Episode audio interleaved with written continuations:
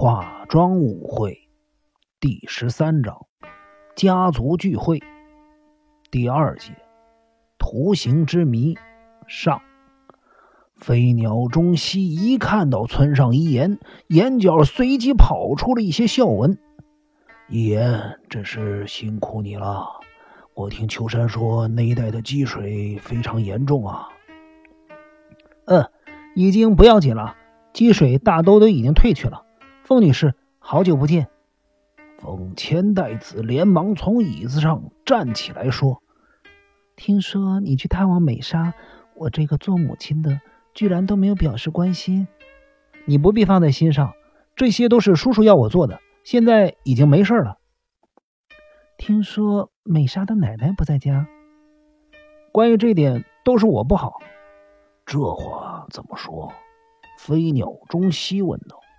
是这样，美莎的奶奶大约是一点半左右到达了长野园车站，而我到达英泽别墅的时候也是那个时间。当时我以为奶奶会从长野园搭车回来，这样不需要两个钟头就可以到家了，因此我在那儿等到三点半。可是，一直到我离开为止，奶奶还都没有回家。呃，上越线的交通中断了吗？不，叔叔。听说美莎的奶奶现在已经到家了。你是说，要是我能够再多等一会儿就好了？我等到三点半，四处看看台风过后的灾情。突然间想起了英泽的姐姐，于是就顺道去看姐姐。啊，原来是这么回事啊！我到姐姐那儿没多久，姐夫也回来了。我们聊了一会儿，姐夫说美莎的奶奶是跟他一块回来的。村上一言说完，脸上露出了开朗的笑容。西子那边怎么样了？他在电话里告诉我，树木几乎都倒了。飞鸟中西的声音听起来有点异样。对了，姐姐和姐夫要过来，他们说晚上要在这儿吃顿晚饭。至于青岛的树木，已经派人处理好了。我婆婆。和樱井先生一块儿回来。嗯，关于这件事儿，姐姐说还得向狄小璐奶奶道歉呢。这又是怎么回事啊？狄小璐奶奶和姐夫搭的是同一班的火车，但是那班火车的乘客非常多，他们两个人彼此都不知道在同一班火车上。当他们在长野园车站下车时，大家都改搭计程车，奶奶没办法，只好跟大家一样改搭计程车回家了。说到这儿，我就不得不佩服姐夫的先见之明了。原来姐夫早就请姐姐从青井泽叫了一辆计程车去长野园接他。铁雄自己的车子怎么了？姐夫说他对上越线那一带不熟，自己开车的话会更浪费时间。也对，在这种情况下，搭火车是比较正确的选择。敌场英明在一旁帮腔道：“就在姐夫准备坐进计程车的时候，听见奶奶在叫他，于是姐夫就邀请奶奶一同坐计程车。车子先开到了姐夫的别墅。奶奶心想，既然到了姐夫家门口，礼貌上应该跟姐姐打个招呼。可是姐姐当时正在浴室里，没有办法接待奶奶，因此姐姐才说。”对狄小璐奶奶感到很抱歉。这么说来，他们祖孙两个都受到你们一家人的照顾，真是不好意思。哈哈哈！飞鸟中西开怀大笑起来。刚才你不是也有遇见那位年轻的警官吗？是啊，那位警官的表情好像在说我是个坏女人似的。奉千代子嘴上这么说，却没有把这件事儿放在心上。对了，叔叔，那边的情形怎么样了？村上一言指的是慎公无遇害的命案，调查的怎么样了？一言，你对这个图形有什么看法？敌场英明指着桌子上考古学文献旁的火柴棒图形。事实上，村上一言刚才就已经注意到了。教授，这是什么？听说是被害人趴在桌子上排着这样的图形。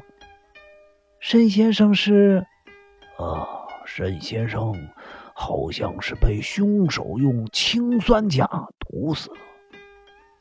飞鸟中西语气平缓的说道，但是脸上却露出了一丝紧张的神色。沈先生昨晚自己在别墅的工作室和某人见面，警方发现那个男的，呃，不，目前还不知道对方是男是女。总之，警方推断那个人让沈先生服下了剧毒。当时沈先生也许正在用火柴棒向对方说明事情。如果能够知道这些火柴棒排出的图形代表什么意思，就不难知道凶手是谁了。飞鸟先生认为这些也许是楔形文字，所以特意把它画下来。一言，当你看到这些图形的时候，有没有特别的感受？沈先生。对楔形文字有研究吗？村上一言一边说，一边看着排列在桌上的火柴棒。听说两三天前，沈先生曾经来这儿借了两三本呃关于美索不达米亚古代文明的书。沈先生最近没有灵感，画不出好的作品。像他这个样子，应该不可能会知道楔形文字这东西。我看到金田一先生很认真地把这些东西画下来。所以我也一样画葫芦，心想这东西呢，或许有些参考价值。一言，你对这些火柴棒拼图有什么看法？没有，教授，你对这些图形有什么见解？我不知道。首先，我们必须确定这究竟是不是楔形文字。是啊，假设。沈先生真的具备楔形文字的知识，想用这些图形向对方说明什么事情，那对方也必须是懂得楔形文字的人。目前在日本，并没有几个人对楔形文字有研究的。哦，这么说有道理，看来是我多虑了。飞鸟中西放声大笑，可是村上一言却笑不出来。他的视线从火柴棒上移到了飞鸟中西的脸上。叔叔，金田一先生对这件事有没有表示什么意见？啊，没有。他那个人呢，就算是有什么发现，也不会说出来，除非他已经掌握了确切的线索和证据。金田一先生还在慎先生的别墅吗？呃，不。他现在大概已经去星野温泉了。他说要去找金村真二先生。啊，对了，金村老师也来清景泽了。爷，你为什么会知道这件事儿？是看了电线杆上的海报吗？不是，早在我离开东京的时候，我就知道这件事儿了。为什么？一言，你认识金村真二吗？丰千代子不可思议的问道。我不认识，我也没有见过金村老师。